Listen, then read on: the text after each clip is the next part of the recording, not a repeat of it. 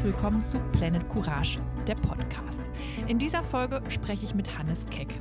Er ist Luftchemiker, hat einen Master in Umweltwissenschaften und gehört zum 42. Überwinterungsteam auf der Neumeier Station 3 in der Antarktis, der Forschungsstation des Alfred Wegener Instituts für Polar- und Meeresforschung und Basis der deutschen Antarktisforschung.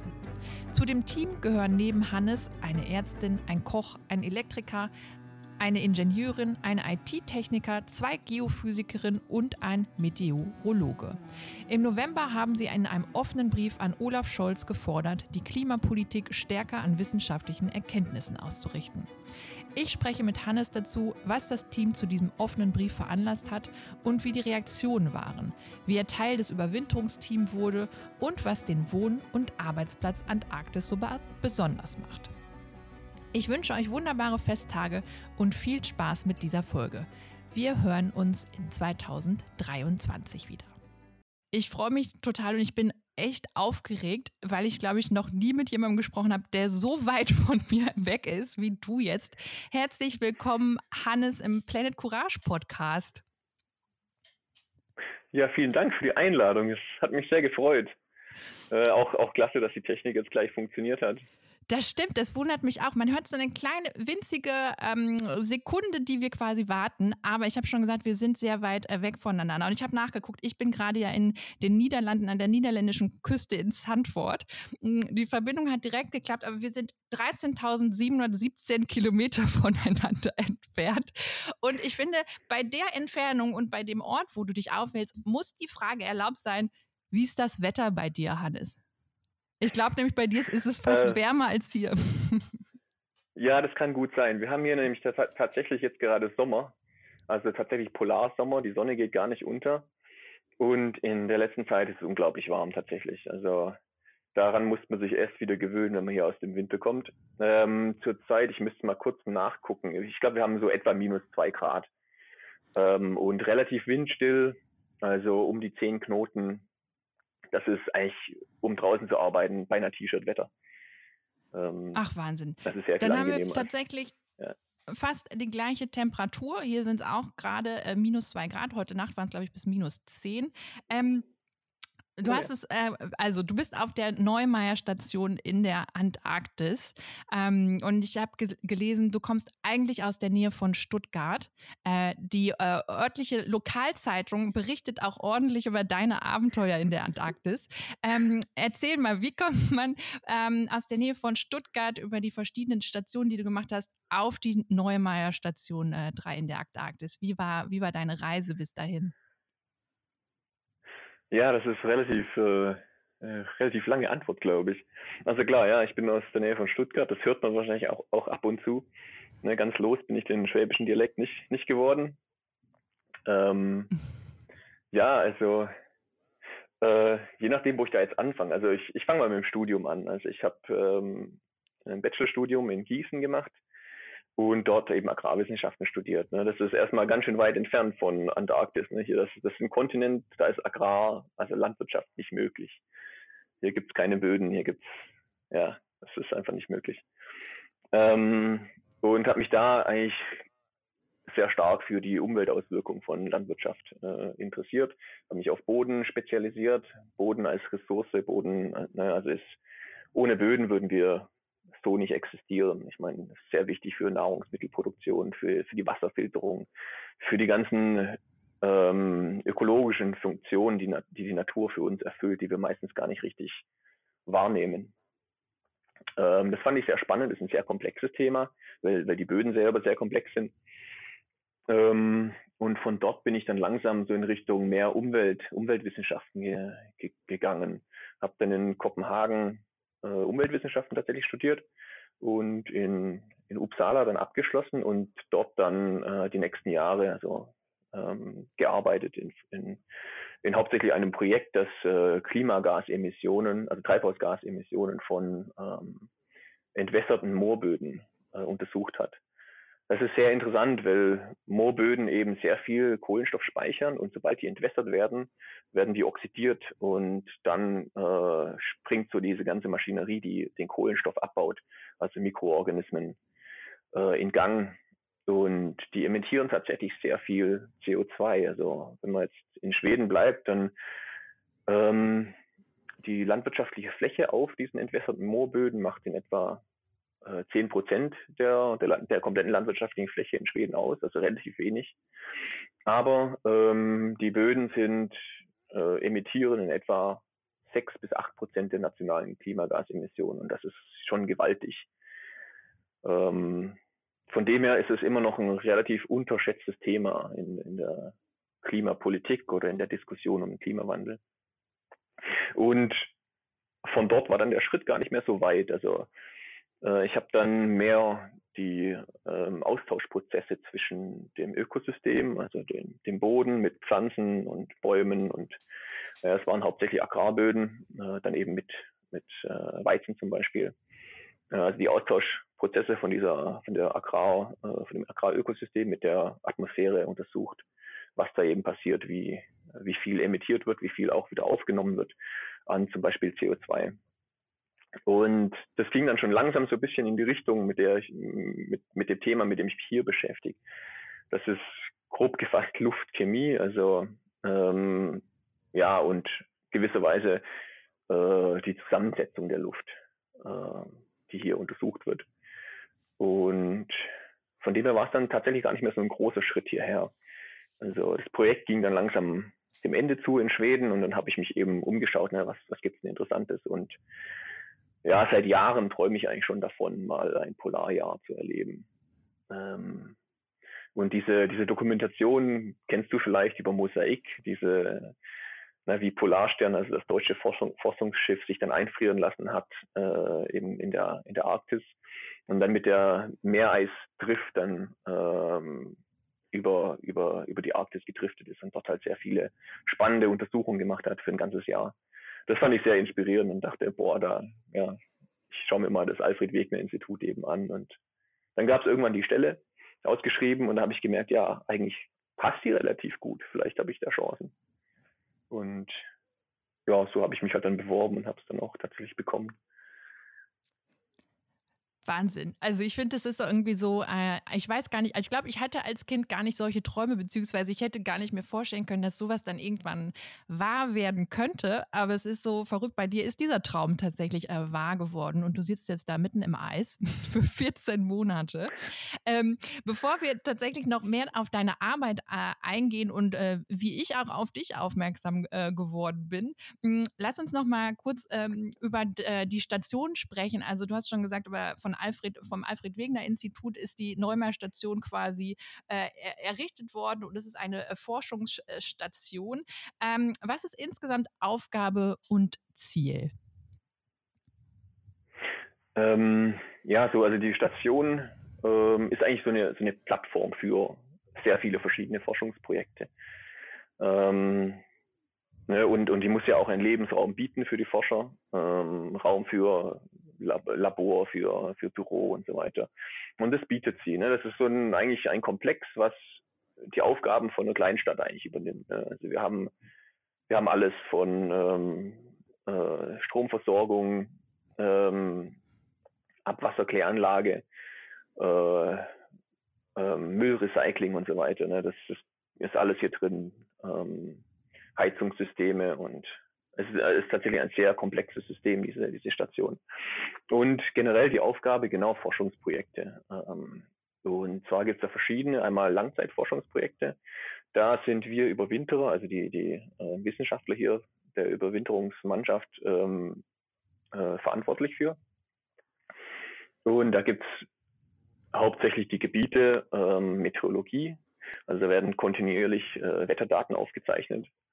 Geophysik, ähm, die schauen sich zum Beispiel Erdbeben an und lokalisieren diese Erdbeben aus der Antarktis raus. Ähm, oder die, die Vermessung des, äh, des ähm, Magnetfelds ähm, und die Veränderung des Magnetfelds. Das ändert sich ja kontinuierlich ein bisschen. Und dann gibt es eben noch die Luftchemie. Äh, das ist dann mein Aufgabenbereich. Und dort analysieren wir eben kontinuierlich für viele Jahre schon äh, die Zusammensetzung der Luft. Und da hauptsächlich ähm, Aerosole, alle möglichen Eigenschaften von Aerosolen ähm, und Klimagase. beides äh, sind natürlich sehr wichtig für, für, für das Erdklima. Also einmal Aerosole, die schützen so ein bisschen, also sind eben Partikel, die in der Luft schweben und teilweise reflektieren sie das Sonnenlicht. Ähm, und dadurch wirken häufig Aerosole ähm, kühlend auf das Klima. Ähm, und Klimagase, ne, das ist ja ähm, viel in Diskussion. Ne? Also die äh, ähm, wirken, wirken erwärmend, das ist klar. Fangen also die, ähm, die Wärmestrahlung, die von der Erdatmosphäre, äh, Erdoberfläche ausgeht, wieder auf, äh, erwärmen sich selber und reflektieren Teil davon wieder zurück auf die, auf die Erd, äh, Erdoberfläche. Genau, wir, wir messen da noch einige andere Sachen. Ähm, genau, während der Sommersaison ist sehr viel los. Also während dem Winter sind wir tatsächlich nur zu neunt hier auf der Station und das sind Winter sind dann die Monate von äh, Ende Februar bis äh, Ende Oktober. Also schon relativ lang. Und Sommer ist dann, äh, die sind dann die restlichen Monate. Ähm, natürlich, wenn es dann auf der Nordhalbkugel Winter ist, dann haben wir so einen Sommer hier unten. Und da ist sehr viel los. Also einmal kommt dann das Technikteam, die schauen, dass alles äh, funktioniert. Da gibt es immer unglaublich viel zu tun. Und ähm, dann kommen auch die, die Sommerwissenschaftler. Da haben wir dann Teams, die ähm, äh, eher an an, an Pinguinen, Biologie der Pinguine interessiert sind oder Robben zum Beispiel oder die Nahrungskette in, äh, von, von Robben oder von den äh, Lebewesen hier in der Atka-Bucht heißt unsere, äh, unsere Bucht hier. Ähm, genau. Ähm, zusätzlich gibt es dann immer wieder äh, äh, Traversen, das heißt also Wissenschaftler fahren mit äh, ähm, über mehrere Tage, Tage mit einiges an Equipment zu Stationen, die weiter weg sind und ähm, schauen, dass die halt wieder auf den Stand gebracht werden, dass die Batterien funktionieren. Ne, die sind meistens dann mit ähm, Wind, Windkraft und Solar betrieben. Und da muss auch jedes Jahr danach geschaut werden, dass die Daten von dort auch wieder reinkommen und weiter kontinuierlich erhoben werden. Also es ist quasi eine Plattform in einer ähm, sehr lebensfeindlichen Umgebung, ne, die uns das Überleben hier und das Arbeiten ermöglicht, die Station. Wahnsinn. Es ist ein, äh, ein unglaublich vielfältige Aufgabenbereiche. Äh, ne? Und ich, äh, was ich ähm, recht verrückt finde, ich glaube, ihr seid jetzt das 42. Überwinterungsteam, zu dem äh, du gehörst. Äh, und ihr müsst ja tatsächlich täglich auch äh, Routinen einhalten, also sehr streng.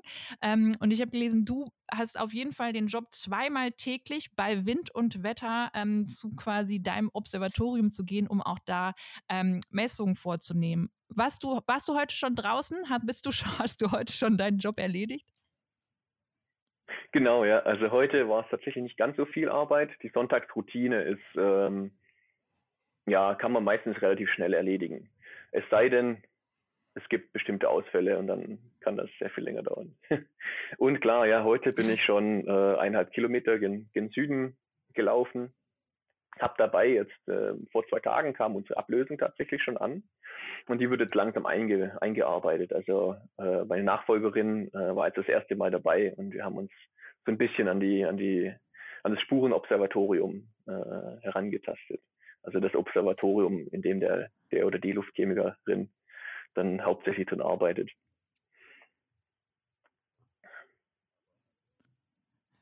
Wahnsinn. Dann ist es ja heute ein ganz besonderer Tag und damit fängt ja eigentlich schon fast dann dein Abschied an nach, äh, von den 14 Monaten.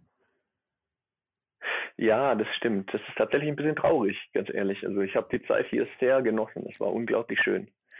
Ähm, ja, wir sind tatsächlich das Team, ja, tatsächlich das 42. Team, aber wir sind ein bisschen kürzer hier als die typischen 14 Monate, weil durch Corona ähm, war die Anreise sehr viel länger.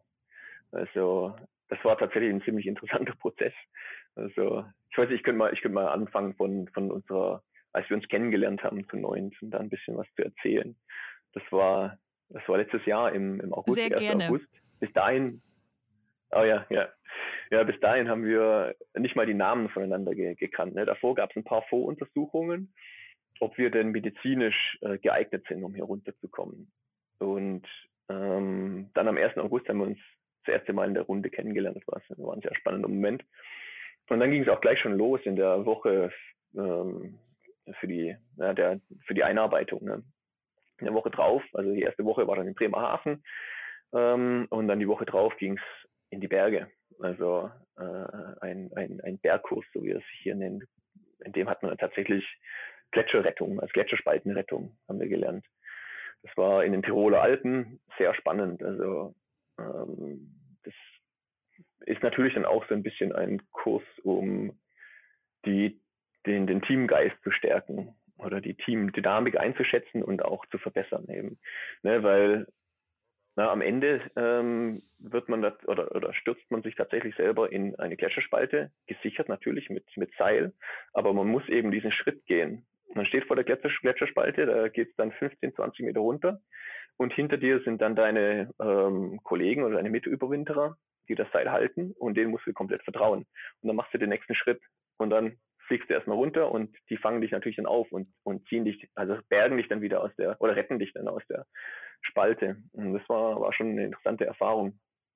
Und auch die, ähm, na, wie man sich dann selber aus den Spalten eben wieder rausretten kann. Also wenn, wenn man dann tatsächlich alleine drin hängt, wie kommt man hier wieder raus? Das war sehr spannend. Oh ähm, ich habe ich habe auch ähm, gelesen, es ist ja auch so, so äh, unterschiedlich beschrieben von, eurem, äh, von eurer Vorbereitungszeit. Also es ist ja Teambuilding at its best. also du hast gerade schon äh, erzählt, ihr müsst euch aus Gletscherspalten äh, quasi befreien und retten. Aber es, ähm, also da war auch die Rede von Konfliktbewältigung, Kommunikation natürlich, weil man ja wirklich, oder ihr seid ja neun Monate komplett alleine. Also ihr könnt nicht mehr kurz was bei Amazon bestellen oder sonst was, Medikamente, Ärzte einfliegen lassen. Aber da standen auch so verrückte Sachen wie Eisbaden, Zähne bohren. Also ihr bekommt auch wirklich eigentlich so eine medizinische Basisausbildung. Ja. Muss ich mir das so vorstellen? Ja, ist schon, ist schon in etwas so. Also man bekommt einen Crashkurs. Also zwei von uns, die haben dann mehrere Wochen ein Praktikum in der äh, in einem Hospital gemacht und in, in, einem Krankenhaus und waren auch bei OPs dabei und allem möglichen, weil ne, unsere Ärztin braucht Hilfe dann, wenn es tatsächlich schwierig wird. Ähm, und genau, also und äh, genau, äh, Zahnarztausbildung habe ich dann noch zwei, ja, es war nicht ganz zwei Wochen, äh, eine Woche gemacht. Äh, einfach als Zahnarztassistent. Es war auch ziemlich spannend, äh, eine ganz neue Welt für mich. Ähm, einfach nur für die, die eventuell, Eventualität, dass mal irgendwas schief geht mit den Zähnen. Also dass die Ärztin, die dann eine zusätzliche intensive Ausbildung bekommen hat, dass sie eben dann auch eine Assistenz hat ähm, ja, das war auch spannend. Und äh, Eisbaden haben wir jetzt nicht gemacht, aber wir hatten, ähm, wir hatten auch einen, äh, einen Brandschutzkurs zum Beispiel. Das heißt, man muss sich ja vorstellen, ne? also wir haben hier diese, diese Station und wir haben natürlich keine Feuerwehr, wir sind unsere eigene Feuerwehr. Und ähm, das ist etwas extrem Kritisches, denn wenn diese Station abbrennt, haben wir naja, unser Zuhause verloren und das in einer Welt, in der man draußen nicht lange überleben kann. Wir haben so eine, eine, eine äh, Emergency Base, die ist ja halt wirklich Emergency Base, also nicht unbedingt ähm, für, für langes, bequemes dort Leben äh, ausgerichtet. Ähm, genau, und deswegen haben wir eben diesen, diesen Feuer, diesen Brandschutzkurs äh, eben auch gemacht. Der war auch sehr spannend tatsächlich und machen dann regelmäßig, sobald wir, sobald wir hier unten waren, machen wir dann jeden, jeden Monat eben auch noch ein Brandschutztraining. Ja. Wahnsinn. Ähm, ähm, aber ja, also man hat, man bekommt dann der, Ähm, das ist, ich finde schon die Vorbereitungszeit, das klingt jetzt schon wie, wie so ein richtiges äh, Abenteuer. Aber ähm, erzähl mal davon, wie war es für dich tatsächlich oder wie war es jetzt die Monate für dich äh, quasi in so einem maßähnlichen Zustand äh, zu leben? Irgendwie so in so einer komplett äh, anderen, anderen Welt. Ja, man, also am Anfang war es extrem aufregend. Es war tatsächlich wie, es ist ja eine andere Welt, absolut. Man kommt raus aus der Station, man sieht weiß, eine ewige Weite. Man hat dann äh, Kontraste, je nachdem, wie gut die Sonne scheint. Ne? Das sieht, sieht teilweise unglaublich schön aus, die, die unterschiedlichen Kontraste auf dem Schnee. Aber es ist was, was man aus Europa einfach nicht gewohnt ist. Und dass man halt auch weiß, äh, die nächste Zivilisation ist 4000 Kilometer entfernt. Ähm, man kann es wahrscheinlich tatsächlich ganz gut mit ähm, Mars oder mit, mit dem Weltall vergleichen. Interessanterweise, genau, das gab es dann auch in unserer Einführung. Ne? Also wenn man auf der ISS arbeitet, ist man eigentlich näher an der Zivilisation dran. Nicht unbedingt wegen der Distanz, aber weil wegen der Zeit, bis man, bis man tatsächlich im Krankenhaus ist, wenn irgendwas los wäre. Von hier unten, während den neun Monaten, in denen es komplett abgeriegelt ist, kann man uns eigentlich nicht ausfliegen. Also es ist so kalt, dass Flugzeuge nicht, nicht starten könnten. Ähm, es, ist, es gibt so viel Packeis um den Kontinent drumherum, dass auch also Eisbrecher nicht durchkämen. Also das ist schon eine ganz schön krasse Vorstellung, aber man gewöhnt sich dann relativ schnell daran. Und irgendwann ist es tatsächlich einfach auch Alltag. Also dann geht man halt raus im Sturm und läuft zur, zum Spurenstoffobservatorium, macht seine Arbeit und kommt wieder zurück. Ähm, und natürlich gibt es immer wieder zwischendurch solche Sternstunden. Ne? Also das Meereis zum Beispiel ist unglaublich schön. Sobald es zugefroren ist und sicher genug, dann kann man dann, dann eben auch mit den Skis, also mit den Motorschlitten drauf und unterwegs sein. Und na, die Pinguine besuchen zum Beispiel. Ähm, und die haben wir komplett über die ganze, ähm, über das ganze Jahr verfolgt, ne, wie sie sich dann als Pärchen finden und wie sie dann Eier legen und dann diese Eier, die Eiübergabe von dem, von dem Weibchen zum Männchen und wie das Männchen dann das Ei beschützt über die eiskalten, teilweise total stürmischen Monate hier, ohne, ohne Nahrung, ne, bis das Weibchen wieder zurückkommt, äh, zurückkommt und dann das geschlüpfte Küken übergibt wieder. Ähm, das ist schon echt schön. Und die Eisberge, wie sie, wie sie im, im Meereis eingefroren dastehen, das ist, also wenn man davor steht, diese, diese Strukturen und das Blau, das ist, das ist eine andere Welt. Ja. Das schon sehr schön. Kann man, kann man das eigentlich dann fassen? Also ich habe in meinem mm, Leben, glaube ich, so ein, zwei Momente gehabt, wo ich, wo mich einfach die Landschaft so, also komplett, wo ich so, mh, mm, wie heißt das denn, einfach so komplett sprachlos war und das aber auch körperlich gemerkt habe, dass es einfach so schön war, dass ich kaum damit klarkam. Hast du das äh, regelmäßig? Ja. Ja, immer wieder. Also jetzt waren wir vor kurzem erst wieder draußen und Ah, wir hatten tolles Wetter, ein bisschen Freizeit, dann haben wir gesagt, auf, äh, wir fahren raus. Dann waren wir die halbe Nacht draußen und haben uns einfach Eisberge angeschaut. Tollste Kontraste, richtig schön. Haben Robben gesehen, wie sie dann da auf, auf dem Meereis liegen und ab und zu mal gehen, sich ein bisschen kratzen. Und das Interessante ist, die singen ja dann, also die machen solche Piepsgeräusche, die sich dann so ein bisschen melodisch anhören. Und dann steht man da und hört das und denkt, das ist, also und, und sieht eben die Umgebung, ist eine andere Welt. Das hört sich dann so ein bisschen an wie Star Wars oder so. Ne? Also ist was, ist was ganz anderes. Ja. Und solche Momente gibt es dann tatsächlich immer wieder. Ja. Auch jetzt nach einem, nach einem knappen Jahr. Ich habe ja, ähm, oder du schaust dir ja auch, äh, du hast es schon gesagt, vor allen Dingen die Luft an, wie sich quasi auch die Zusammensetzung der Luft auch da unten in der Antarktis äh, verändert.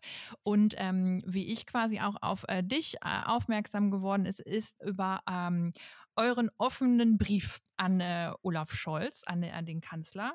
Und zwar ähm, Habt ihr ihn, oder ähm, vielleicht erklärst du mal, wie es zu diesem Brief kam. War es quasi so eine Zusammensetzung eigentlich aus der Schönheit, die du da unten erlebst und quasi äh, euren Beobachtungen, das, äh, was euch quasi dann bewegt hat, diesen, diesen Brief zu schreiben?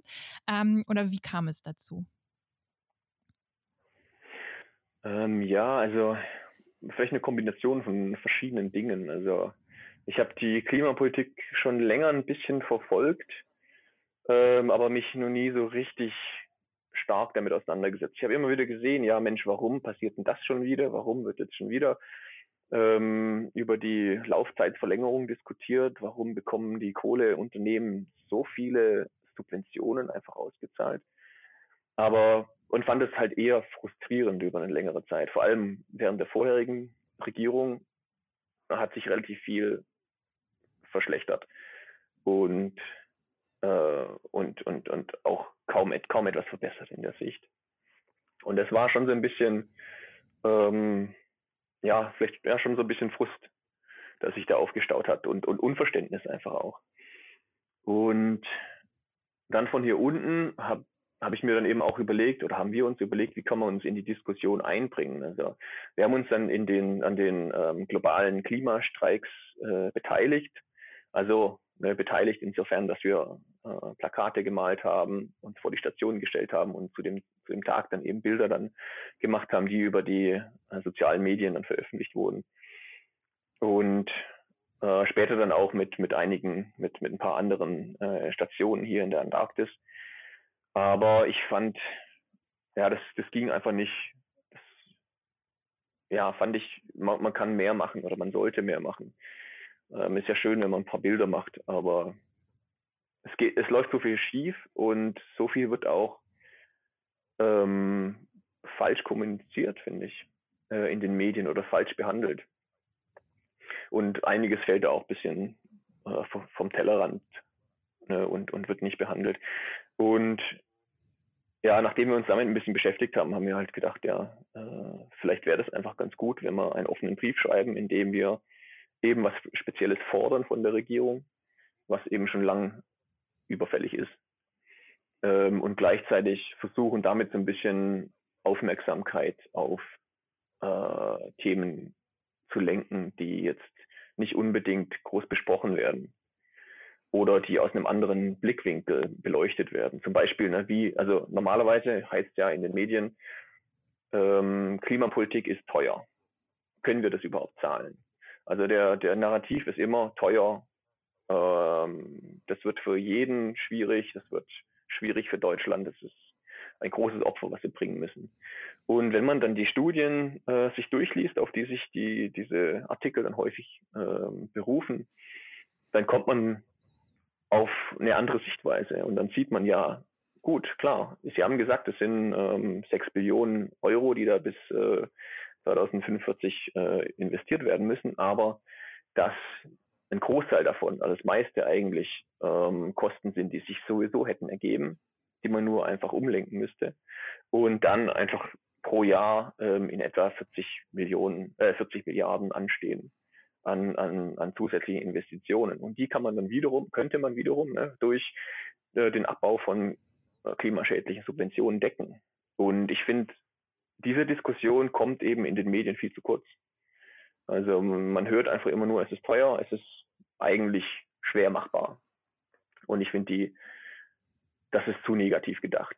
Man kann das alles umdrehen und einfach positiv äh, kommunizieren und also so kommunizieren, wie es eigentlich ist. Und das reicht eigentlich für ein bisschen positivere äh, äh, Ansichten, die man da streuen könnte. Ja. Genau, und so haben wir uns dann eben entschieden, das möglichst prägnant in einem Brief zu verfassen. Ähm, ja. Ich verlinke eu euren Brief auf jeden Fall nochmal, wenn ich äh, den Pod Podcast veröffentliche. Ähm, ähm, wie waren oh denn oh, yeah. die Reaktionen äh, auf, auf den Brief? War das so, wie ihr euch das erhofft habt? Ähm ja, also größtenteils schon. Also ähm, wir haben tatsächlich sehr viel positive Rückmeldungen bekommen. Also gerade auf äh, Mastodon, ähm, etwas auf LinkedIn und, und, und Twitter eben auch, haben einige Anfragen bekommen äh, für Interviews ähm, und sehr viel positive ähm, persönliche äh, Rückmeldung auch. Das fand ich schön. Ähm, also das zeigt ja, dass es, dass sowas gut ankommt und dass sowas auch gewollt ist von der, von der Bevölkerung. Und dass sich mhm. viele äh, Menschen dann auch äh, bessere Klimapolitik wünschen. Ich meine, ja, dazu, dazu gibt es ja auch Umfragen, die das, die das bestätigen. Ja. Aber es war dann schön, nochmal persönlich so ein bisschen da die Rückmeldung zu bekommen. Das, das, das glaube ich, dass man auch ähm, so eine gewisse Wirksamkeit dann auch merkt. Ne? Weil ähm, ich habe auch geschaut, auf jeden Fall ja. mal in den ähm, Medien. Ich habe noch mal so ein bisschen äh, gegoogelt, wie der offene Brief so angekommen ist. Und ähm, auf LinkedIn musste ich persönlich einige Kommentare direkt wieder schließen. Manche natürlich dann auch irgendwie ähm, äh, eher äh, negativ äh, kom kommunizieren. Ähm, aber was mich äh, wundert, ist dann, dass eigentlich kein äh, kein großes Medium äh, quasi ähm, den Brief aufgenommen hat. Ja. Ja, das fand ich auch ein bisschen schade. Also, ja klar, einmal die, die, die teilweise negativen Kommentare, vor allem auf Twitter habe ich eben, habe ich das eben gesehen und naja, mit dem befasse ich mich halt nicht, das will ich gar nicht lesen. Das, ja, ist mir auch, also ja. Und dann fand ich es auch schade, dass keine größeren Medien bis jetzt äh, sich damit befasst haben. Ähm, ja, wäre schön, wenn, wenn, wenn sowas noch sowas drin wäre. Aber mal schauen. Ich hoffe, dass wir trotzdem äh, viele Menschen auf was aufmerksam gemacht haben, was wie es wie es auch möglich, also wie und an andere Wege gezeigt haben, dass dass dass vernünftige Klimapolitik auch machbar ist und und eigentlich unabdingbar für eine ähm, prosperierende Zukunft von von Deutschland oder der Welt. Mhm. Mhm. Ja. Ähm, ich persönlich, ich finde es ähm, äh, so erschreckend, dass ähm, ähm oder ich habe das Gefühl ähm, von meiner äh, externen Sicht tatsächlich, dass oft äh, auch gerade in Deutschland die Wissenschaftler und Wissenschaftlerinnen gar nicht so gehört werden, so laut, also sie trommeln gerade so laut äh, für den Klimaschutz und für eine andere Klimapolitik. Ähm, aber sie kommen nicht richtig durch. Und ich, ich weiß noch nicht, woran es liegt. Ich mhm. glaube, das ist quasi eins der großen Herausforderungen, die wir noch äh, lösen müssen, dass man, äh, dass wir es schaffen, tatsächlich ähm, die positiven Elemente, so wie du es auch gesagt hast, herausstellen müssen. Ähm, damit sich auch was bewegt. Aber ähm, das beobachte ich auf jeden Fall irgendwie an vielen Stellen, ähm, das, was ihr quasi auch gerade äh, ja. oder was du gerade beschrieben hast. Ja. Ja, das hat mich auch eben ganz lang gewundert. Warum? Also die Wissenschaft warnt eigentlich schon seit den 80er Jahren. Und die Modelle von damals waren sehr, also haben den, den Klimawandel eigentlich auf den Punkt genau vorhergesagt. Und dass das, das hat damals ein bisschen Anklang gefunden. Und da haben dann sogar, ne, also ExxonMobil als einer der großen Konzerne, die äh, ja, fossile Brennstoffe verkaufen und schürfen und ne, groß im Ölbusiness drin sind, die haben ja selber ähm, ein sehr gutes Klimaforschungsinstitut gehabt für eine ganze Zeit. Und den ihre Forscher haben ähm, die, die, die Chefetage eben davor gewarnt und haben gesagt, ja, wenn, wenn wir so weitermachen, fahren wir den Planeten gegen die Wand. Und irgendwann gab es dann eben diese, diesen Switch, da haben sie gesagt, ja, okay, ist so, aber wir wollen trotzdem weiterhin Gewinne machen. Und seitdem, ähm, also die Forschung wurde dann nicht weiter betrieben, aber es wurden dann äh, so Pseudoforschungsinstitute gegründet, Heartland-Institut zum Beispiel in der USA. Oder in Deutschland das Äquivalent ist EIKE, E-I-K-E, glaube ich. Äh, ich muss mal nachgucken, für was es steht. Europäisches, äh, ich bin mir nicht ganz sicher, was es steht. Und die verbreiten eben Unwahrheiten über Klimawandel und schüren äh, Zweifel und äh, sind sozusagen die Lobby der, der, der großen Konzerne und haben eben unglaublich viel ausgebremst. Und da gibt es ziemlich, ziemlich gute ähm, Analysen von. Also ich habe jetzt vor kurzem das Buch von äh, Michael Mann äh, fertig gelesen, Amerikaner, ein Wissenschaftler, ähm, der eben, der sehr bekannt wurde mit, von, mit seiner Hockeystick-Analyse. Also ich glaube, das war die die CO2-Konzentration über, eine, über einen sehr langen Zeitraum und wie sie dann hochschoss in Kombination mit der Temperatur ähm, in diesem Jahrhundert. Und er hat eben, er wurde sehr stark äh, von ähm, Klimaleugnern und eben auch von diesen Vereinen, die finanziert wurden von ähm, oder Instituten, wie sie sich auch immer nennen, von fossilen Brennstoffkonzernen ähm, angegriffen äh, stark persönlich und so weiter. Und er hat es dann analysiert und hat eben ein sehr gutes Buch ausgebracht, das heißt ähm, The New Climate War. Ähm, und beschreibt dort eben sehr, sehr detailliert die unterschiedlichen Techniken, die angewandt werden, um Politik zu beeinflussen, um die gesellschaftliche Meinung zu beeinflussen. Und ich glaube, das hat eben einen sehr großen, äh, sehr große Verantwortung für diese geringen Prozesse, die wir in den letzten, äh, die, diese geringen Fortschritte, die wir in den letzten 10, 20 Jahren in der Klimapolitik gesehen haben. Ja.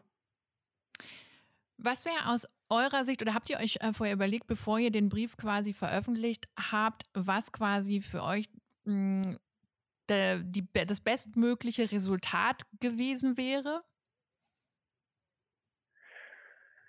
Ähm, Naja, ich, also ich habe mir darüber Gedanken gemacht, aber ich wollte, also ich habe mir nicht eingebildet, dass es dann irgendwie, dass das tatsächlich von Olaf Scholz oder von der Regierung wirklich gelesen wird und es und, und geschweige denn ernst genommen wird. Also ich, vielleicht wird es gelesen, das wäre schön. Vielleicht werden Teile davon ernst genommen, das wäre auch schön. Aber ich glaube nicht, dass das irgendwie äh, die Regierung zum Umdenken bringt. Ich meine, es gibt genug Studien, es gibt genug äh, ja, Reporte über, na, was, was, was sollte man tun? Was ist zu tun? Und was würde passieren, wenn wir das nicht tun? Also, und da glaube ich nicht, dass der Brief dann wirklich noch einen Unterschied macht.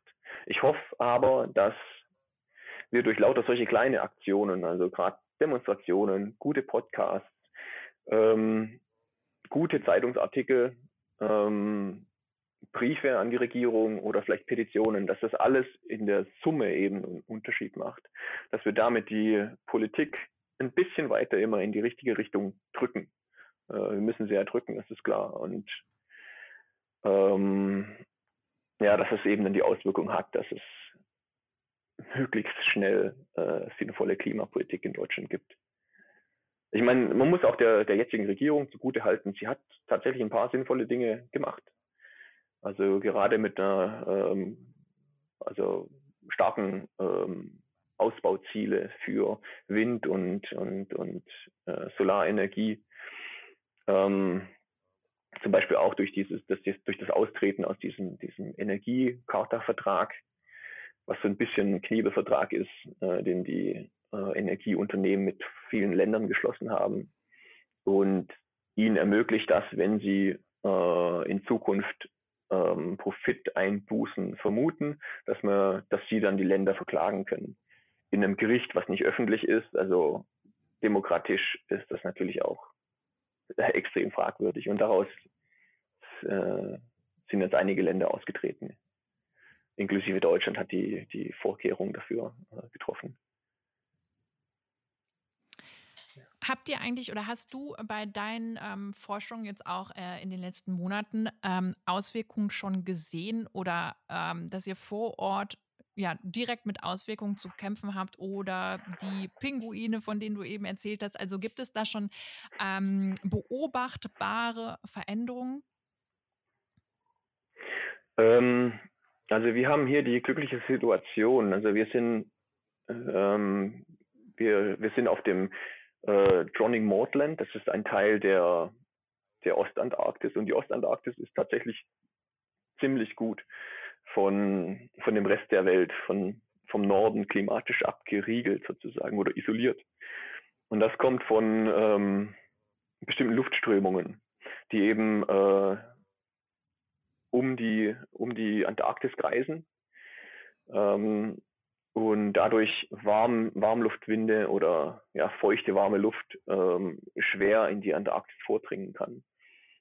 Ähm, und dadurch ist, sind die meisten Teile der, der Ostantarktis noch äh, ziemlich oder relativ unbeeinflusst vom Klimawandel.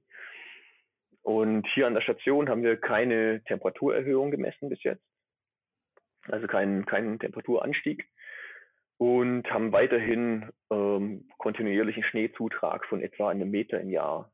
Äh, also das sind natürlich super gute Nachrichten. Das ist schön.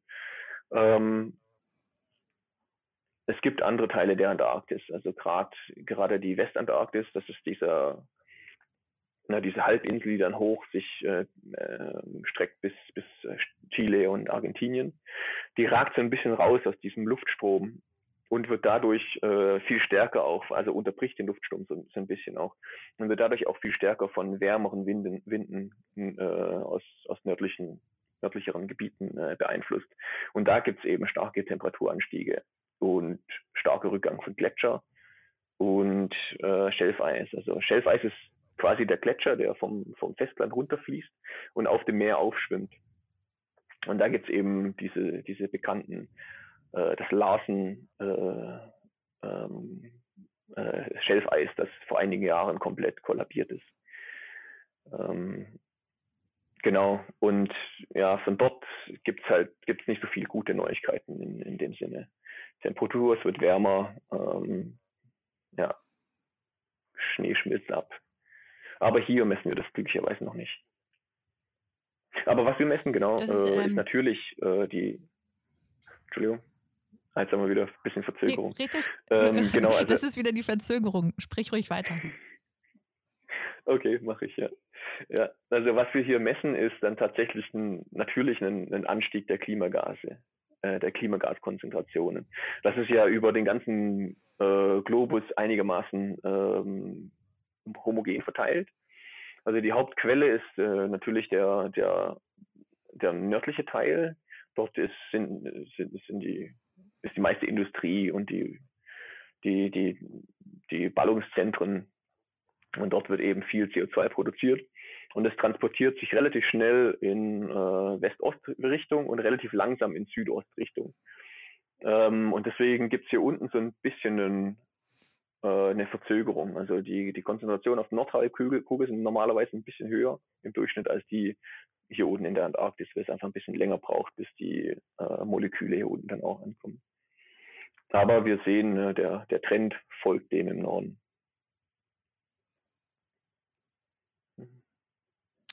Und ähm, soweit ich äh, das äh, verstanden habe, ist es ja auch also wirklich eine gute Nachricht, dass ihr das da unten noch nicht messt, dass es irgendwie äh, wärmer äh, geworden ist, weil es halt auch so ein unfassbar äh, labiles Ökosystem ist. Also falls, wenn ich es richtig verstehe, da unten die Temperatur halt steigen würde, hätte das ja ähm, äh, unfassbare Konsequenzen dann natürlich auf den, auf den ganzen Erdball. Ja, total. Also man muss sich überlegen, ne, ähm, das ganze Eis, wenn es denn abschmilzen würde, das ist extrem unwahrscheinlich und wird erst in, also wenn überhaupt, wird es ein paar Jahrhunderte dauern. Falls das, das komplette Eis abschmilzen würde, hätten wir einen Meeresspiegelanstieg von etwa 60 Meter. Und dann kann man sich ausrechnen, was dann alles unter Wasser steht.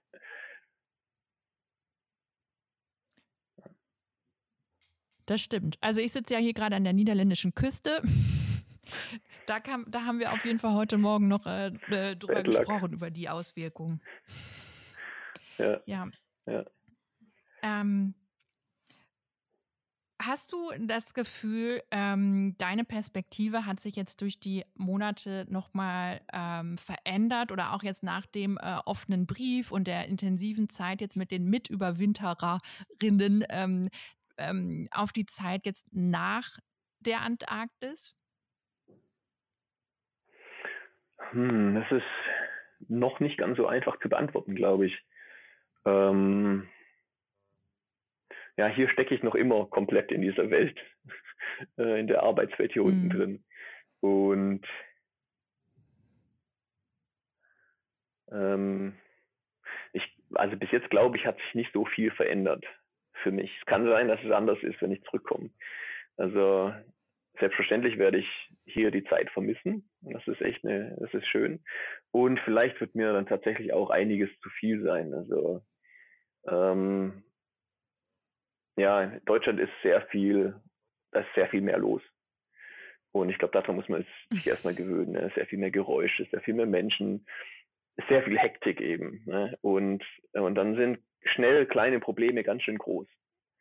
Ähm, und ich glaube, ich hoffe, dass ich da äh, nicht, nicht reinfall wieder, ne? dass ich dann äh, kleine Alltagsprobleme als sehr groß empfinde. Ähm, mit so ein bisschen Abstand dazu sieht man das vielleicht ein bisschen mehr in Relation. Ähm, ja. Ja, ich habe äh, von deinem äh, Lieblingssong gelesen. Ich weiß nicht, ob es das tatsächlich noch ist, aber es war ein äh, Song, Song of Silence von, äh, von Disturbed. Also die Stille scheint auf jeden Fall sehr viel auch mit dir zu machen, was ich mir vorstellen kann. Also hier ist es ja mh, hm, eigentlich ein, kaum möglich, irgendwo so eine Stille zu erfahren, wie du sie wahrscheinlich gerade erfährst. Ja, also es ist ja und nein. Also es ist schön zu hören, dass du unseren Blog gelesen hast, tatsächlich. ähm, wir, ja. und dann auch gleich da aufmerksam. ähm, ja, also es ist tatsächlich, wenn man ein bisschen weg ist von der Station, ist es sehr ruhig. Dann hört man vielleicht noch den, wenn es ein bisschen windet, ne, den, den Schnee so ein bisschen knistern, wie er dann über die Oberfläche geblasen wird. Aber sonst hört man eigentlich nichts mehr. Und wenn es ganz windstill ist, ist es eben komplett, komplett ruhig. Ähm, wenn man sich dann wieder der Station nähert, hier ist immer so ein bisschen äh, etwas los, zumindest auch im Winter. Ne, wir haben, ähm, um, für unsere Energieversorgung nutzen wir hauptsächlich Dieselgeneratoren. Das ist leider halt immer noch so. Ähm, wir haben auch ähm, äh, Photovoltaik und, und eine, eine Windkraftanlage. Aber im Winter kann man sich darauf halt nicht, also man kann sich nicht 100% darauf noch verlassen. Es ist was anderes, als wenn man jetzt in Deutschland bei einem relativ ähm, äh, milden Klima lebt. Hier unten weiß man halt, Stromausfall, das wird sehr kritisch. Also im, ja, im Zweifel hat man dann eben keine Heizung mehr und dann haben wir hier im, im Haus minus 40 Grad. Dann kann man sich vorstellen, was los ist. ja, ähm, genau, und daher Karte. kommt halt immer, ja, ja. Mh. Und daher kommt halt immer so ein bisschen so ein, so ein, so ein Grundgeräusch. Ähm, man hat immer so ein bisschen einen, einen, einen, einen äh, Dröhnen, äh, woran man sich eigentlich ziemlich gut gewöhnt. Und auch in meinem Arbeitsplatz, also im Luftchemischen Observatorium, ähm, da, der, der, der steht voll mit Pumpen. Denn die Luft muss ja von außen reingepumpt werden, durch Filter, durch, durch, durch Geräte und alles Mögliche. Und das summt eben auch die ganze Zeit. Also da ist es relativ, relativ laut tatsächlich. Aber die Stille ist, ist unglaublich schön auf dem Weg dorthin und wieder zurück. Ja. Ähm, ähm, also die Stille ist ja auch so ein äh, Element, was wir hier so, glaube ich, nicht erfahren. Also wenn du ein paar Meter dann sich wahrscheinlich von der Station entfernst. Ähm, was ich total spannend fand, ist, dass ihr ja auch wirklich so untersucht werdet, als wärt ihr im Weltall, ähm, um quasi auch Rückschlüsse davon äh, äh daraus zu ziehen, wie also für Astronauten beispielsweise. Du kannst ja mal erzählen, was ihr quasi alles für Untersuchungen über euch er ergehen lassen müsst und wie du das auch selber empfindest, ob du eine Veränderung an, an dir selber bemerkst durch das ganze Weiß und die ähm, gewisse, also Eintönigkeit ist es ja vielleicht gar nicht, aber schon ja, also eine Reizarmut, glaube ich, ist es, ne, de, in der ihr euch befindet. Ja. Ja. Ja, ähm, genau, das ist auch ein sehr spannendes Forschungsprojekt jetzt das wird von, von, von der NASA und von dem Charité äh, in Berlin eben betreut. Und da mussten wir ähm, vor der Abreise äh, nach Berlin, um, um, uns eben untersuchen zu lassen, also Blutproben, alle möglichen Proben, die man hat nehmen können. Ähm, ich weiß nicht genau, auf was das alles analysiert wird, ähm, Hormonlevel und ich, alles Mögliche. Ähm, aber unter anderem mussten wir, wurde auch unser Gehirn gescannt, weil man hat vor einiger Zeit festgestellt, dass bei vielen Menschen ein, ein bestimmter Teil des Gehirns, äh, der eben für die Reizverarbeitung zuständig ist, ähm, im Durchschnitt um etwa sieben Prozent äh, schrumpft. ähm, und also ziemlich interessantes äh, Ergebnis. Und ich kann mir das schon auch so ein bisschen vorstellen, denn also wenn man in Deutschland in der Natur unterwegs ist, läuft man durch den Wald, man hat Gerüche, ne? einmal das, ja, es fällt einem vielleicht irgendwann gar nicht mehr richtig auf, aber man riecht richtig was. Und dann gibt es, also sieht man, wie der Wind durch die Blätter fegt, äh, die Bäume sich so ein bisschen bewegen, und dann sieht man vielleicht noch Tiere, da ist immer irgendwas los. Dann begegnet man auch anderen Menschen, sagt Hallo und also da gibt es immer irgendeine Interaktion und man hat viele Eindrücke auf einmal. Und hier, ähm, nach einer Weile ist es einfach, ist es Alltag einfach. Und wenn man rausgeht, hat man eine weiße, ebene Fläche. Bei schönem Wetter ähm, ist die sehr strukturreich und man hat äh, ist ja also man hat relativ relativ viel Abwechslung. Aber im Prinzip ist es eine weite Fläche. Ähm, bei nicht so gutem Wetter ist es einfach alles nur monoton weiß. Also das ich beschreibe das dann häufig wie, da läuft man wie über Wolken oder wie über ein Blatt Papier. Man sieht gar keine Kontraste mehr. Und im Winter wird dann natürlich alles noch mal ein bisschen ruhiger, weil es ist dunkel, man muss ein bisschen länger schlafen. Ähm, manche beschreiben, dass sie, dass sie generell müde sind den ganzen Tag über und einfach nicht mehr so schnell sind. Äh, war bei mir auch ein bisschen so, dass ich gemerkt habe, dass viele Sachen äh, mehr Energie brauchen, um, um damit jetzt anzufangen oder damit weiterzumachen. und dass ich eben früher ins Bett musste und mehr schlafen musste. Bisschen ging es auch auf die Stimmung. So ab und zu hatte ich Momente, wo ich von Kleinigkeiten, über die man eigentlich lachen muss, müsste, gereizt war. ähm, und solche Sachen werden halt dann in Fragebögen zum Beispiel von diesen Studien äh, abgefragt. Und dann gibt es auch so Computerprogramme, die zum Beispiel zu, also ja, unsere 3D, unser, unser Vermögen, 3D-Strukturen eben uns zu merken oder zu vergleichen oder, oder aus einem anderen äh, Winkel zu betrachten und so weiter. Ähm, und ich meine, soweit ich weiß, ist es meistens so, dass während der Winterzeit, während der Dunkelheit, dass die, die meisten Gehirnfunktionen einfach ein bisschen nachlassen. Ja, wahrscheinlich aufgrund der Reizarmut und, auf, und, und der Dunkelheit.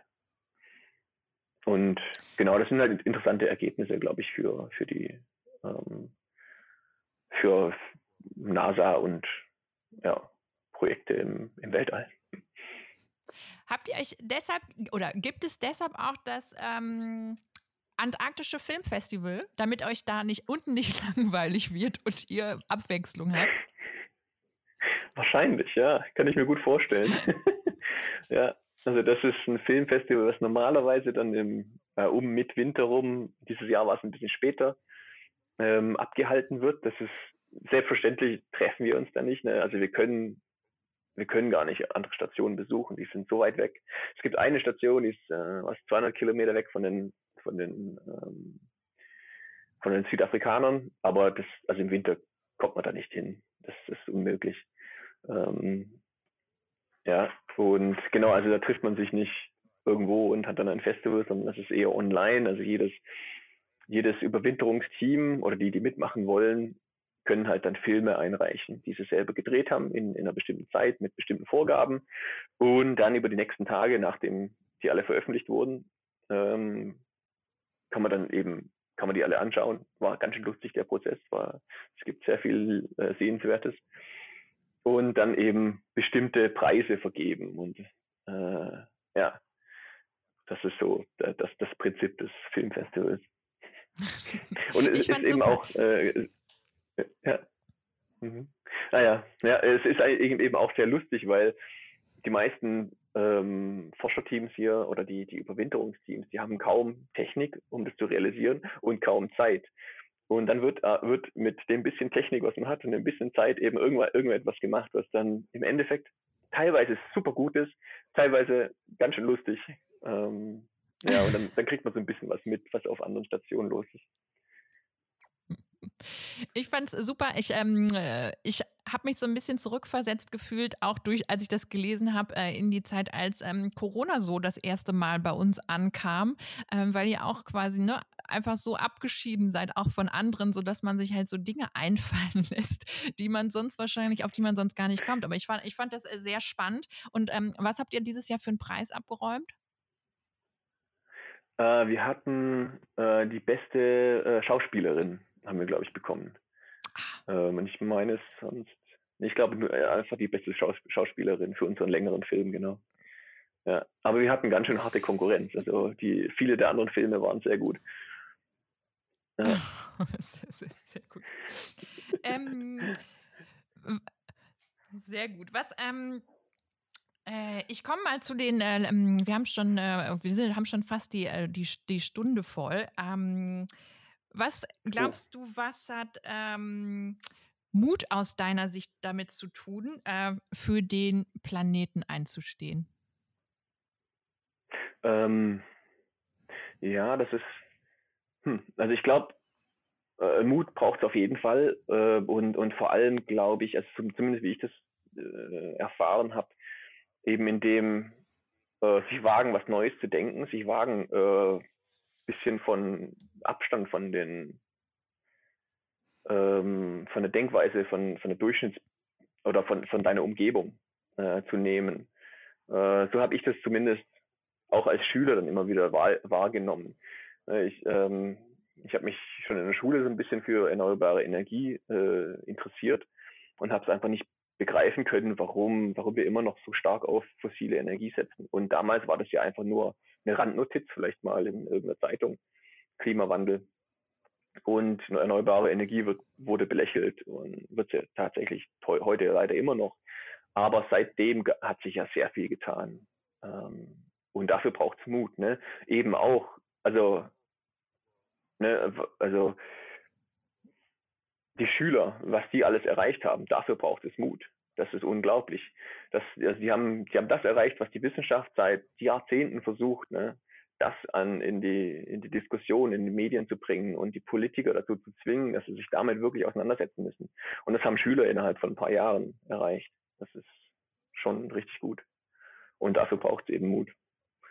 Ja. Ähm, was sind, äh, wahrscheinlich gibt es einige Dinge, die äh, dich und euch am äh, Thema Nachhaltigkeit oder auch wie dieser Begriff diskutiert wird, äh, nerven. Kannst du sagen, welche drei Sachen dich am meisten an dem Thema nerven oder die du einfach auch nicht mehr erklären möchtest, sondern die quasi so einfach in den allgemeinen Wissensschatz übergehen müssen? Ähm, ja, also ich hätte, ich hätte zum Beispiel ein Beispiel, was tatsächlich leider auch ähm, noch äh, relativ wenig in, in den Medien diskutiert wird.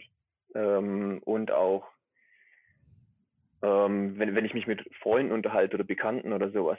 Also es kommt immer wieder, ne, dass äh, die, die Verantwortung der Klimakrise ähm, wird normalerweise oder häufig dem individuellen Bürger zugeschrieben. Ne? Also wenn man selber seinen eigenen Fußabdruck äh, minimiert, dann kriegen wir das schon hin. Das ist so die, die Kommunikation. Und ähm, das ist einfach falsch. Also, und dazu gibt es bestimmte Zahlen, die man sich überlegen muss. Und das wird, finde ich, viel zu wenig in den Medien auch diskutiert. Ne? Also jetzt vor kurzem, jetzt gerade bei der Vorbereitung für unser Interview, habe ich gedacht, gut, ich berechne mal nochmal, wie, wie sieht es aus mit dem Fußabdruck? Und dann gehe ich da auf die Seite von dem Bundesministerium für Umwelt, äh, was war, wie hieß es nochmal, Verbraucherschutz Naturschutz, Ver äh, Verbraucherschutz und nukleare Sicherheit. Genau, ziemlich langer Name, sorry. BMUV. Genau, da kann man seinen Fußabdruck berechnen. Und dann habe ich das gemacht, habe auch geschaut, ja, äh, der Durchschnitts-CO2-Fußabdruck äh, ist in etwa 11 Tonnen, also 10,8, glaube ich, Tonnen von, von einem Durchschnittsbürger in Deutschland. Und darunter steht dann, ja, also wenn man eine ähm, eine Energiesparbrause für seine, für seine Dusche verwendet, kann man seinen Fußabdruck um 0,3 äh, Tonnen verringern. Das hört sich alles viel an, aber das ist wirklich nur, das ist wirklich Peanuts, das ist so gering. Und mit genau diesen Aussagen wird dem Bürger suggeriert so, du kannst was machen, du hast deine Verantwortung, äh, folge dem, arbeite erstmal oder kehre erstmal vor deine Haustür. Und wenn das jeder macht, dann ist halt, also ne, um de, bei dem Narrativ zu bleiben, wenn jeder vor seiner eigenen Haustür kehrt, dann ist die Straße immer noch dreckig. Ähm, und da muss man sich dann ein bisschen, ein bisschen rauszoomen und eben andere Zahlen anschauen und einfach gucken, ja, wie sieht's aus, wer, wer sind die, die hauptsächlich CO2 emittieren. Und dann kommt man schnell darauf, dass äh, etwa 100, ja, 100 Unternehmen etwa 70 Prozent, also globale Unternehmen, etwa 70 Prozent der globalen CO2-Emissionen verursachen. Und das ist eine komplett andere Nummer. Ähm, das heißt also, wenn wir jetzt an unserem eigenen CO2-Fußabdruck schrauben, das ist gut, das ist lobenswert und das ist auch, also kann, kann für eine bessere Lebensqualität oder, oder Lebensgefühl eben führen. Und das finde ich klasse.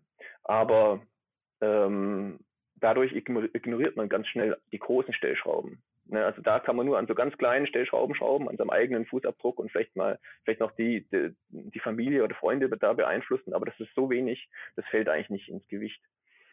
Und das lenkt dann von den großen Stellschrauben ab, ne, den großen Hebeln, die 70 Prozent, diese Unternehmen, also wenn man, wenn man vernünftige Klimapolitik betreibt, kann man diese 70 Prozent äh, einsparen.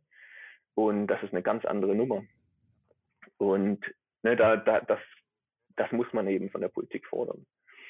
Ähm, und da gäbe es verschiedene Maßnahmen, wie zum Beispiel die Subvention von äh, fossilen Brennstoffen einfach, also finde ich, gehört absolut abgeschafft.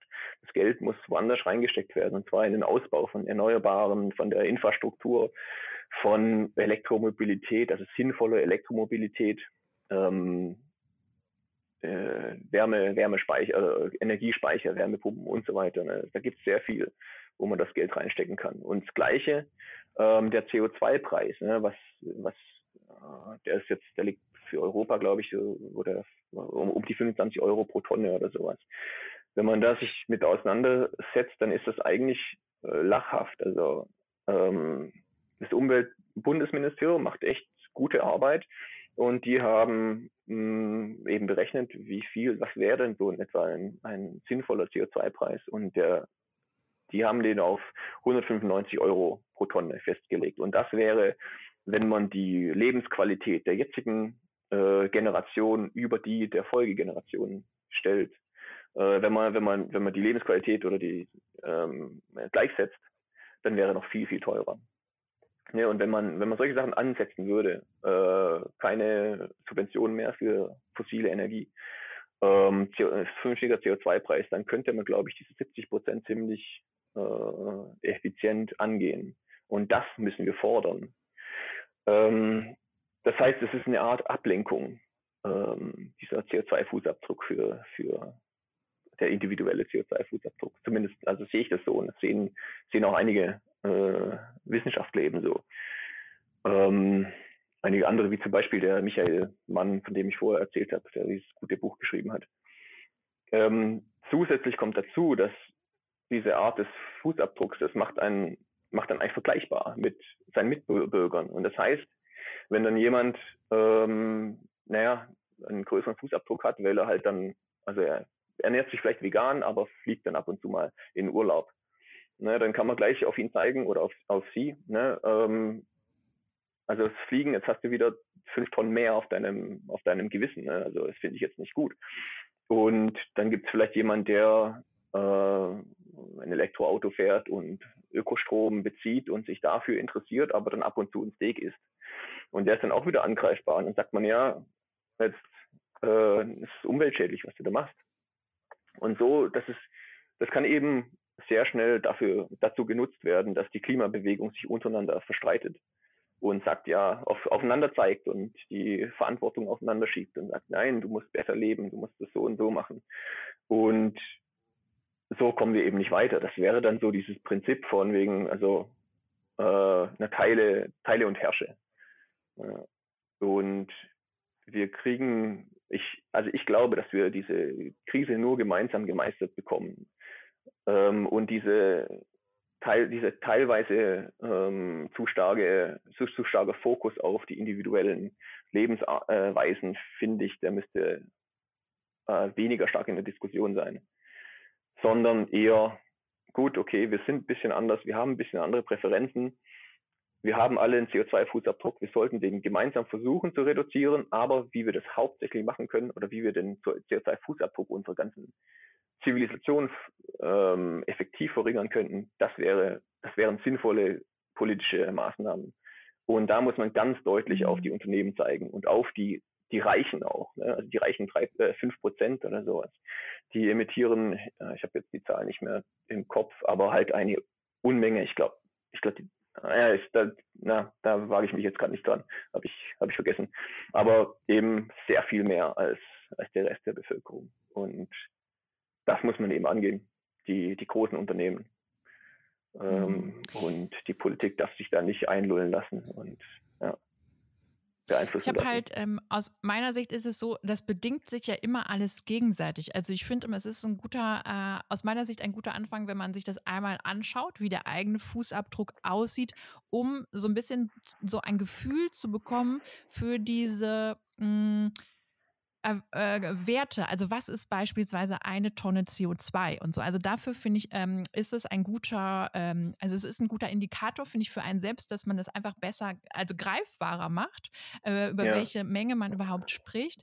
Ähm, und ich glaube auch, die großen Hebel sind eigentlich woanders, eben bei diesen Hauptemittenten. Aber ich habe auch das Gefühl, wir sind ja quasi als Bürger, Bürgerinnen ähm, beeinflussen das ja mit. Also umso lauter wir quasi auch für eine andere Klimapolitik beispielsweise trommeln, also jeder Einzelne oder beispielsweise auch im Unternehmen so seinen Wirkungskreis entdeckt und quasi auch da ähm, mit unterstützt, quasi Dinge anders zu machen, hat das quasi auch einen Effekt. Also so ein bisschen so, wie du es eben gesagt hast, dass ja. wir alle quasi mitarbeiten ja. müssen daran und das ist natürlich in keinem Fall ähm, ähm, sich das einfach so ändert und ähm, quasi jemand sagt, okay, wir werden jetzt irgendwie diese, diese 70 Unternehmen dazu bringen, ähm, ihre CO2-Ausstöße zu verringern. Also ich glaube, es bedingt sich so unfassbar viel gegenseitig, ähm, dass man ja. ähm, ja, sich alleine nicht zurücklegen kann auf der Couch, aber natürlich viele, ein, einige Menschen die größeren Hebel dann bewegen müssen. Ja, genau. Und das muss man halt gemeinsam fordern, finde ich. Also, ja, also gemeinsam dahinter stehen und versuchen, sein Umfeld zu beeinflussen. Ich meine, vieles kann man ja tatsächlich tun. Ähm, zum Beispiel in der Gemeinde dafür werben, dass, dass Solarflächen auf den, auf den öffentlichen Gebäuden installiert werden und so weiter oder Windkraftparks oder sowas. Also, dass das eben gefördert wird. Und so kann man wirklich an, an auch schon als Einzelner an größeren Stellschrauben drehen. Und dann eben geschlossen muss man fordern, dass die Politik äh, da was tut. Also Stichwort Subventionen, CO2-Preis. Ja. Also ich ja, glaube, wir sind auch. nicht so, äh, nicht so, wie sagt man da, machtlos, wie man sich das häufig vorstellt oder wie man es häufig glaubt. Ähm, man muss nur schauen, dass man die richtigen Hebel in die Hand bekommt oder in die richtige Richtung. Ja. Als äh, gemeinsam eben sich bewegt. Mhm. Ja. ja. Ähm, das ähm, führt mich auch zu der äh, letzten äh, Frage. Und zwar ähm, die Idee von Planet Courage, das Projekt Planet Courage ist ja terminiert auf den 31.12.2029, ähm, weil bis 2030 sollten eigentlich die SDGs, also die Nachhaltigkeitsziele der, I äh, der UN, ähm, erfüllt sein. Ähm, und deshalb ähm, ist die Idee, dass wir da quasi zusammen mit denen feiern, die eben versucht haben, diese großen und kleinen Hebel bis dahin umzu umgelegt zu haben und bewegt zu haben.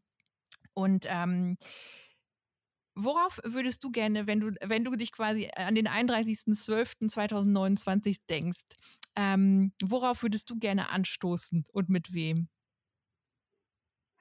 Ähm, ja, also mit wem? Äh, gerne eigentlich mit allen, die sich irgendwie in der, in der, ich nenne es Klimabewegung eben engagiert haben. Und dann hoffe ich, dass wir darauf anstoßen können, dass wir wirklich Deutschland schneller äh, klimaneutral oder auf den Weg gebracht haben zu einer Klimaneutralität. Ich meine, dann ist es ja immer noch 15 Jahre hin nach dem, nach dem Plan. Aber ich hoffe sehr, dass wir das schneller schaffen. Denn die Pariser Klimaziele, um die sozial gerecht und äh, global, global gerecht und sozial eben auch fair äh, erreichen zu können, müssen wir einfach schneller sein. Und da hoffe ich, dass ich darauf anstoßen kann, dass wir gemeinsam eben zumindest die deutsche Politik dorthin gebracht haben. Ähm, das wäre, das wäre schön. Das wäre wirklich schön und ich hoffe auf jeden Fall, ähm, dass euer Brief noch äh, größeren Anklang auch findet. Ähm, auch äh, und dass wir hier in Deutschland, ich weiß nicht, ob ihr es mitbekommen habt, in dieser Woche wurde sehr viel über ein geplatztes äh, Aquarium in Berlin äh, gesprochen, dass äh, oh, ja. euer Brief mindestens so viel Aufmerksamkeit bekommt wie dieses Aquarium oder auch äh, mal 1000 mal mehr. Ähm, aber was macht ihr eigentlich nächste Woche Weihnachten? Oh, das ist eine gute Frage. Bis jetzt gibt es noch keinerlei Weihnachtsvorbereitung hier. es ist auch relativ unweihnachtlich tatsächlich. Es ist halt, es ist ganze Tag, ganze Nacht hell. Und ja, es ist viel zu tun. Ähm, nächste Woche, ja, wir haben so ein bisschen äh, die, die Neuankömmlinge, die jetzt äh, vor zwei Tagen ankamen, müssen noch Maske tragen, sind noch ein bisschen isoliert von uns. Und dann wir, wird, wird äh, in der Woche dann äh, die Maskenpflicht ausfallen und wir können dann miteinander äh, normal arbeiten. Und ich glaube, da ist, ein, da ist eine kleine Party dann äh, geplant dafür. Ich bin mal gespannt, wie weihnachtlich es wird. wie lange bist du jetzt noch da? Wann musst, wann musst du dich auf die Rückreise machen? Und ist es wieder mit der, mit dem, mit der, ja, äh, mit dem Schiff, mit dem Polarstern? Ähm, nee, wir werden tatsächlich ausgeflogen. Jetzt, äh, ich würde gerne mit Polarstern zurückfahren, aber sie kommt ein bisschen später und muss dann auch, ich, ich weiß gar nicht wohin, aber sie, sie hat weitere Projekte eben. Ähm, und wir verlassen die Station Ende Januar. Ja. Ende Januar. Das wird der, das wird dann, das wird interessant, ja. Ziemlich schade. das ist eine schöne mhm. Zeit, auf die wir was, gibt, was, was machst du als erstes, wenn du wieder zurück bist? Ähm, ich glaube, gutes Obst essen. Hm. Ich glaube, dann, dann das war eine ja Frage, die habe ich viele... nicht gestellt. Aber jetzt beantwortest du sie trotzdem. Du freust dich aus auf frisches Obst. Genau, ja. Ja, darauf freue ich mich tatsächlich, ja. Mhm. Sehr schön. Ähm, ja. Lieber Hannes, ich danke dir sehr, dass, äh, dass du das möglich gemacht hast und ich danke auch äh, eurem IT oder eurem Techniker, dass du heute die äh, Internet-Priorität bekommen hast äh, für diese Stunde, dass wir das machen konnten. Äh, und ich hoffe, wir begegnen uns mal, wenn du hier etwas mehr in der Nähe bist als, als an der Antarktis. Und äh, ich wünsche dir noch einen tollen Tag und einen ganz lieben Gruß an deine Kollegen. Ähm, und dann ähm, beenden wir die Aufnahme hier. Ich danke dir. Vielen lieben Dank, das war echt schön. Vielen Dank für den Podcast und für die Möglichkeit. Damit schaffen wir es auch noch ein bisschen mehr Aufmerksamkeit auf die Thematik zu bringen. Super.